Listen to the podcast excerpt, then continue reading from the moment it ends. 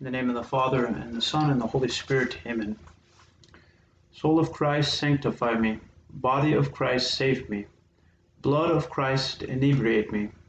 Water from the side of Christ, wash me. Passion of Christ, strengthen me. O good Jesus, hear me. Within thy wounds, hide me. Permit me not to be separated from thee. From the wicked foe, defend me.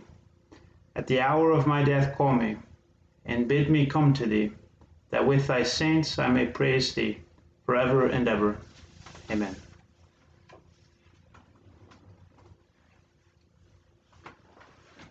So, in the, last meditation, um, Ignatius reminds us, St. Ignatius reminds us that we should always be examining our meditations, spending a quarter of an hour afterwards uh, reviewing the meditation. Uh, we can ask ourselves if, if I gained any fruit from the meditation. We can see if we kept a, a good, calm disposition. If so, that is a very good sign. Or if we were anxious for some reason or rushed, um, to make note of that, to try to correct that. Um, or did I persevere through the whole meditation? All of these are, are things that St. Ignatius would have us uh, to examine at the end of the meditation. So for the second meditation, we will continue with the principle and foundation. The preparatory prayer found in paragraph 46 of the exercises will be the same. I will beg God our Lord for the grace that all of my intentions, actions, and operations may be directed purely to the praise and service of His Divine Majesty. For a mental representation, we can um, do the same. You should feel free if you want to picture something else, but um, we can picture God and all of His omnipotence at the beginning when He is creating the universe out of nothing. Um, and the grace that we will continue to ask for is that, that grace that I may know the end for which I have been made, that I may know the end for which I have been made. Now we can consider, since we are thinking about this distinction between who is God, who is man, who are the other creatures, we can consider the capacity of the human intellect, what man is able to do with his intellect. Within visible creation, man is the only creature who not only is capable of knowing, but who knows that he knows. People cannot be genuinely indifferent to the question of truth.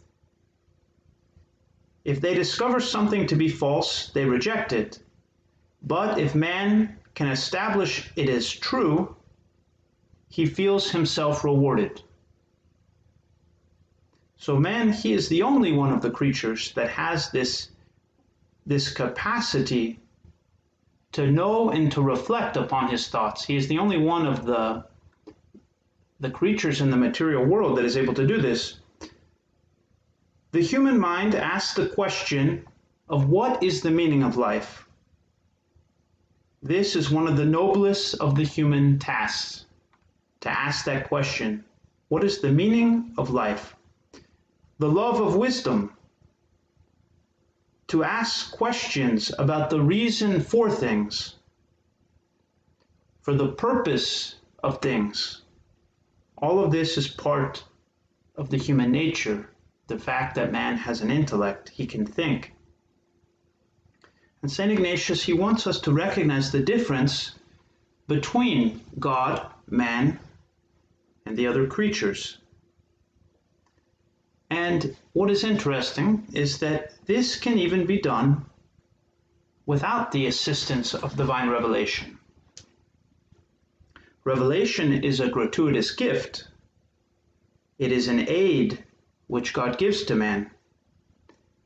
But man is able to discover many of these distinctions even without the help of divine revelation.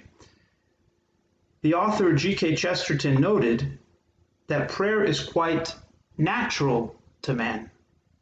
In one of his books, Chesterton noted that the pagans, even though they worshiped false gods, they show that man is made to worship his creator. He says, even though they were pagans worshiping false gods, they found it natural to worship. The idols might have been very strange, but the gesture of the worshiper was generous and beautiful. Man not only felt freer when he bent, he actually felt taller when he bowed. Anything that took away the gesture of worship would stunt and even maim man forever.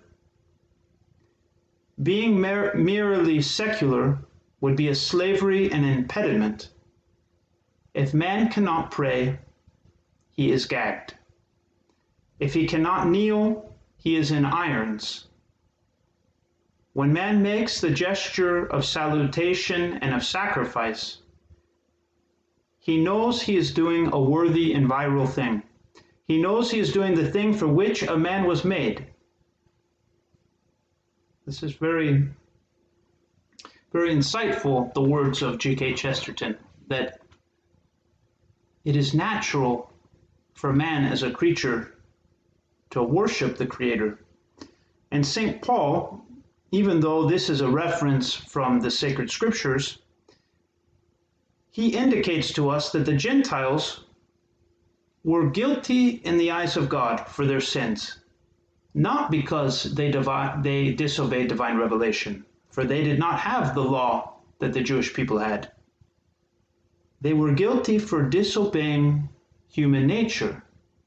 So again, we see that many of these things that we're talking about are known naturally, not because God has revealed them to us. St. Paul writes, For the wrath of God is revealed from heaven against all ungodliness and wickedness of men, who by their wickedness suppress the truth. For what can be known about God is plain to them, because God has shown it to them. Ever since the creation of the world, his invisible nature, namely his eternal power and deity, has been clearly perceived in the things that have been made. So they are without excuse. Although they knew God, they did not honor him as God or give thanks to him, but they became futile in their thinking, and their senseless minds were darkened. Claiming to be wise, they became fools and exchanged the glory of the immortal God for images resembling mortal man, or birds, or animals, or reptiles. Romans chapter 1, 18 through 23. So they came to know God by the attentive consideration of creatures. This is true for all people. Through the creature, they came to know God. They are not guilty, speaking of the Gentiles here, which St. Paul is referring to, they are not guilty because they ignore the sacred scriptures, but because they did not follow the consequence of the knowledge of God required by natural reason, by the human mind, the intellect. Ignorance is the lack of knowledge which a person is obliged and capable of possessing. This is ignorance. Something that I am obliged to know and capable of knowing. And then there is a more specific type of ignorance called affected, affected ignorance. And this is the ignorance which a person desires when a person wants to be ignorant. And sometimes it is rather convenient to be ignorant depending on what it is we wish to obtain. Because this type of ignorance is intentionally sought, it makes the person not less culpable or not excusable, but it increases their guilt because they wanted to deny the truth. This is the attitude of the person who avoids obtaining or recognizing what they know to be true. In order to know who God is, we can know some things even from natural reason. And what are some of the reasons that a person might not assert God's existence or respect his being? And what are the consequences when a person chooses or is led by society not to acknowledge God? There are many reasons that we can list. Materialism, where man's horizon is fixed on sensible creatures, this preventing the person from transcending to higher things, to spiritual things. There is Illuminism, which claims that for something to be true, it must be understood by the material sciences. This is another error that leads to people denying God, that they think God must fit into the human mind.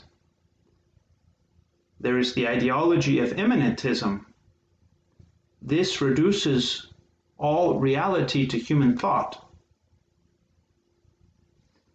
And so these are just a few, but there are they all contribute to the fact that many people are led to deny, to ignore the existence of God. And God, in reality, whether he is acknowledged or not, who is God? God is infinitely simple, with no parts, no composition. He simply is. He is the being, being itself. Ipsum esse subsistens. God is infinite goodness all perfections exist in God. He is the greatest good. As the first cause of all things, all the perfections that we recognize in the creatures and other people and the world around us, all of these perfections pre exist in God. They pre exist in the infinity of God. His being has no limit, unlike creatures. His essence is not limited in any way. Compare this to man. A man can do only certain things according to the fact that he is a man. There are different people that have more or less talent that can do greater or lesser things. But still, for the human being, there is a limit. A human being cannot fly, he is limited. But this is not the case of the divine being. God is immutable, he is always the same, he never changes. All of these things, all of these attributes of God, and they, they are known without the assistance of divine revelation. This is knowledge that we can obtain through study, through observing the world around us, as many of the ancient scholars were able to conclude, the ancient Greeks, for instance. And what are the consequences of a person being ignorant of God's being, of his immensity, Spiritually, man will be poor.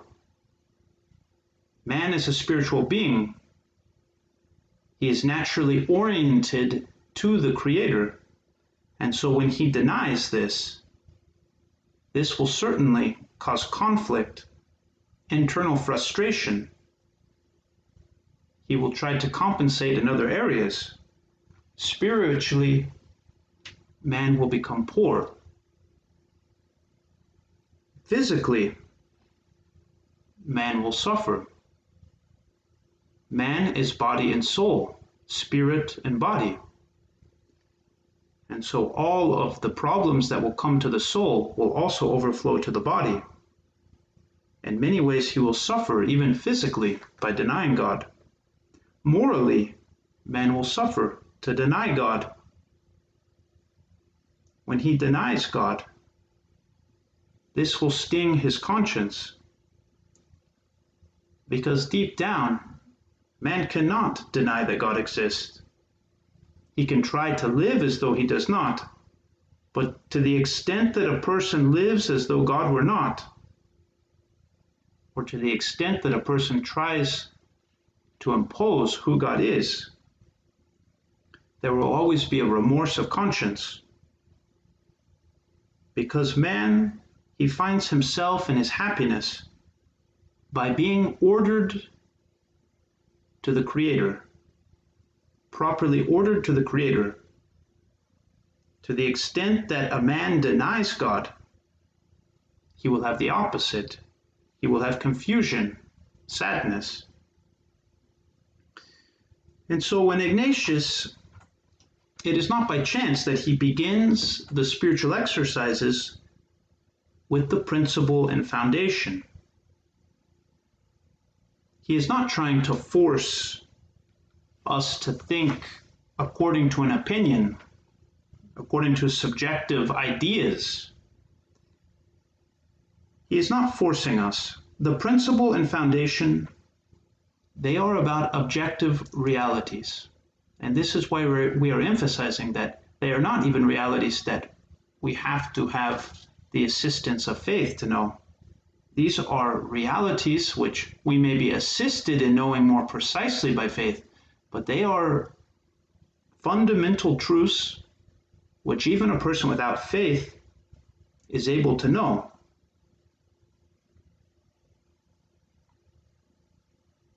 And so we cannot emphasize that point enough that these are realities. There is a first being, a first cause, a first mover who has attributes, and there are real things as creatures.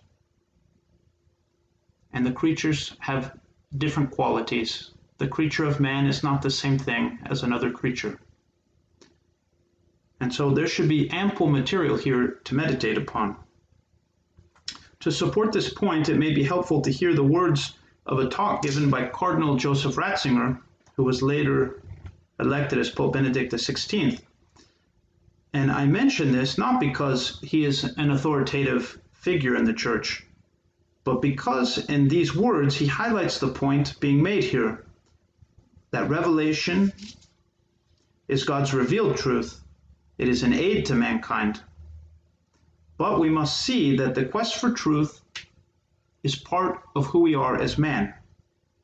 The principle of foundation is geared for us to acquire the most fundamental the most fundamental realities of truth. And so in this speech, Cardinal Ratzinger, he is talking about the problem that he encountered when he was teaching at a university in Germany, where some thought it was better to remain in blissful ignorance than to genuinely search and find truth. This is the problem he encounters that some thought it was better to be blissfully ignorant than to be rooted in reality.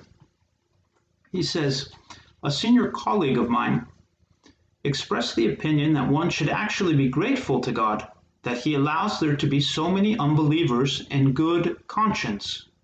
That he allows there to be so many believers in good conscience, so blissfully ignorant. For if their eyes were opened, they would not be capable in this world of ours of bearing the burden of faith with all its moral obligations. But, as it is, since they can go another way in good conscience, they can reach their salvation. So Cardinal Ratzinger says, What shocked me about this question was not in the first place the idea of an erroneous conscience given by God Himself in order to save men by means of such an artful, such an artfulness he says, What really disturbed me the most was the notion that it promoted that faith is a burden. Faith almost as a kind of punishment. According to this view, faith would not make salvation easier, but harder. Being happy would mean not being burdened with having to believe or having to submit to the moral yoke of faith. According to this colleague of mine, the erroneous conscience would make life easier and help man to lead a more human way of life. It would be a positive thing for man, and untruth, to keep truth at a distance, would be better for man than to possess truth. And so this is at a conference that Cardinal Ratzinger was at in Dallas, Texas in 1991. And so his words in this speech make an important observation about man's need to be rooted in reality. Depending on how a person perceives another, even in the case of how we perceive God, this is how he will treat the other. Actions are determined by the ideas present in the mind. If God is thought not to exist, one will certainly not praise him. He will not reverence him. He will not serve the Creator. And this in turn means that such a person will become poor, impoverished, because he will not be seeking or moving towards that which is most fundamental to his human existence, which is salvation or his happiness. Man praises God with the intellect by acknowledging the difference between God and creatures. This is how man praises God. With the mind, by acknowledging, acknowledging who God is, the difference between God and creature. Man reverences God when his body acts according to these ideas of God the body testifies to this reality that creatures are ordered to something greater than themselves. As Chesterton wrote, man felt freer when he knelt. He actually felt taller when he bowed. Taking away the gesture of worship would stunt and even maim man. To serve God means to willingly put ourselves underneath God's omnipotence. To serve God means to willingly put ourselves underneath or within God's omnipotence, not for a, a, reward. This is not why we serve the Creator, not because we will be rewarded, but because it is proper, it is right. Not because one is threatened to suffer if he does if he goes against his nature. But because it is strange, it is strange to think something anti natural. This is strange to us. To think that the Creator must serve the creature. It is anti natural. And so, in this next meditation, we remind ourselves that the main goal here is to obtain that fruit, the fruit of the meditation. What is the purpose in which I've been made? It is all somehow contained in the short paragraph, paragraph 23, the principle and foundation but it is not much knowledge. These points are to give you something to think about. But it is not great knowledge, much knowledge that, satisfi- that satisfies the soul. Ignatius tells us it is the intimate understanding, the relish of the truth. And this is why you don't have to feel rushed in the meditation. Consider something, try to, to respectfully ask for that grace, and in the right time, God will give the grace. At the end of the meditation, after you have reached the end of the hour, as before, collect any of your insights that you have gained during the meditation, making sure to give thanks to God for all of these graces. And then we can end with an Our Father. In the name of the Father, and the Son, and the Holy Spirit. Amen. Hail Mary, full of grace, the Lord is with thee. Blessed art thou among women, and blessed is the fruit of thy womb, Jesus. Holy Mary, Mother of God, pray for us sinners, now and at the hour of our death. Amen.